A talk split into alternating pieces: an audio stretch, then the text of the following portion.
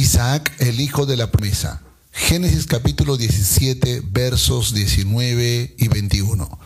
Respondió Dios, ciertamente Sara, tu mujer, te dará a luz un hijo, y llamarás su nombre Isaac, y confirmaré mi pacto con él como pacto perpetuo para sus descendientes después de él. Mas yo estableceré mi pacto con Isaac, el que Sara te dará a luz por este tiempo el año que viene. Hola, soy Isaac. Ya habrás conocido a mi padre Abraham y a Sara, mi anciana madre. Cuando era niño me sentía un poco avergonzado porque mis amigos decían que mis padres parecían más mis abuelos. Yo también lo pensaba así, pero cuando recordaba la historia del milagro de mi nacimiento, entonces mi corazón se llenaba de alegría porque entendía que Dios tenía un propósito. Dios le dijo a mi padre que tendría un hijo con mi madre contra todo pronóstico y limitaciones que ellos podrían tener.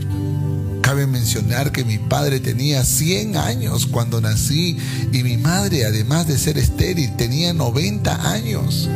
Sin duda mi nacimiento fue un milagro de Dios y la confirmación de que Dios cumple lo que promete padre aprendió a creerle a Dios.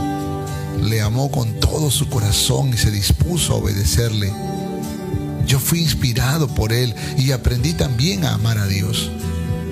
Si pudiera darte un consejo, te diría que todo lo que hagas y permitas en tu vida se impregnará en el corazón de tus hijos, tus errores y tus virtudes. No tienes que enseñárselo con tus palabras, tus hijos lo verán y repetirán tus hábitos. Mi padre fue transformado por Dios. Nunca fue un hombre perfecto, pero cuando nací ya era un hombre sabio.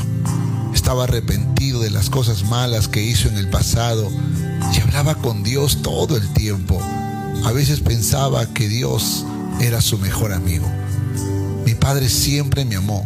Me decía que un día Dios me hablaría y me mostraría una visión que yo debía aceptar pero que mientras tanto podíamos disfrutar de jugar juntos y divertirnos como padre e hijo. Y eso fue lo que hicimos. Un día mi padre me dijo que iríamos a un lugar muy distante para presentarle un sacrificio a Dios. Así que fuimos tres días de camino. Cuando llegamos al lugar le pregunté por el animal del sacrificio. Entonces mi padre con voz temblorosa me dijo, tú eres el sacrificio. Estaba muy asustado, no podía entender por qué Dios le pediría esto a mi padre. Él lloraba con dolor y mucha tristeza, pero a pesar de todo, estaba dispuesto a obedecer a Dios. Podía mirar en sus ojos que mi padre creía que aún después de muerto Dios podría resucitarme y su fe invadió mi corazón. Yo ya era un joven fuerte y mi padre un anciano débil. Hubiese podido impedir su descabellado plan, pero no lo hice. Si algo aprendí en mi juventud fue a respetar a mi padre y obedecer sus órdenes. Su obediencia a la voluntad de Dios siempre inspiró mi corazón, así que con mi mirada le dije, si esta es la voluntad de Dios, yo también quiero obedecer. Tú eres mi inspiración. Entonces asentí con mi cabeza y entre lágrimas y cánticos de adoración, mi padre me ató, me puso sobre el altar del sacrificio y estuvo a punto de sacrificarme cuando oyó la voz de Dios que le dijo, no lo hagas, eres un hombre temeroso de Dios. Nunca olvidaré ese acontecimiento, marcó mi vida. Mi padre fue obediente a Dios y yo decidí hacer lo mismo. Él fue mi maestro, mi consejero, mi inspiración. Hasta fue Él quien escogió esposa para mí, mi hermosa Rebeca. Entonces llegó el día que mi padre me había dicho muchas veces.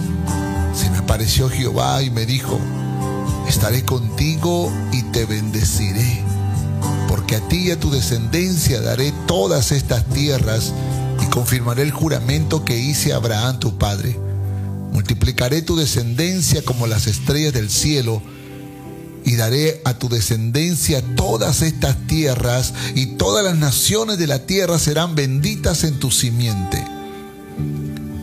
Así que yo también me convertí en un restaurador de familias, como tú también lo eres. Dios te bendiga.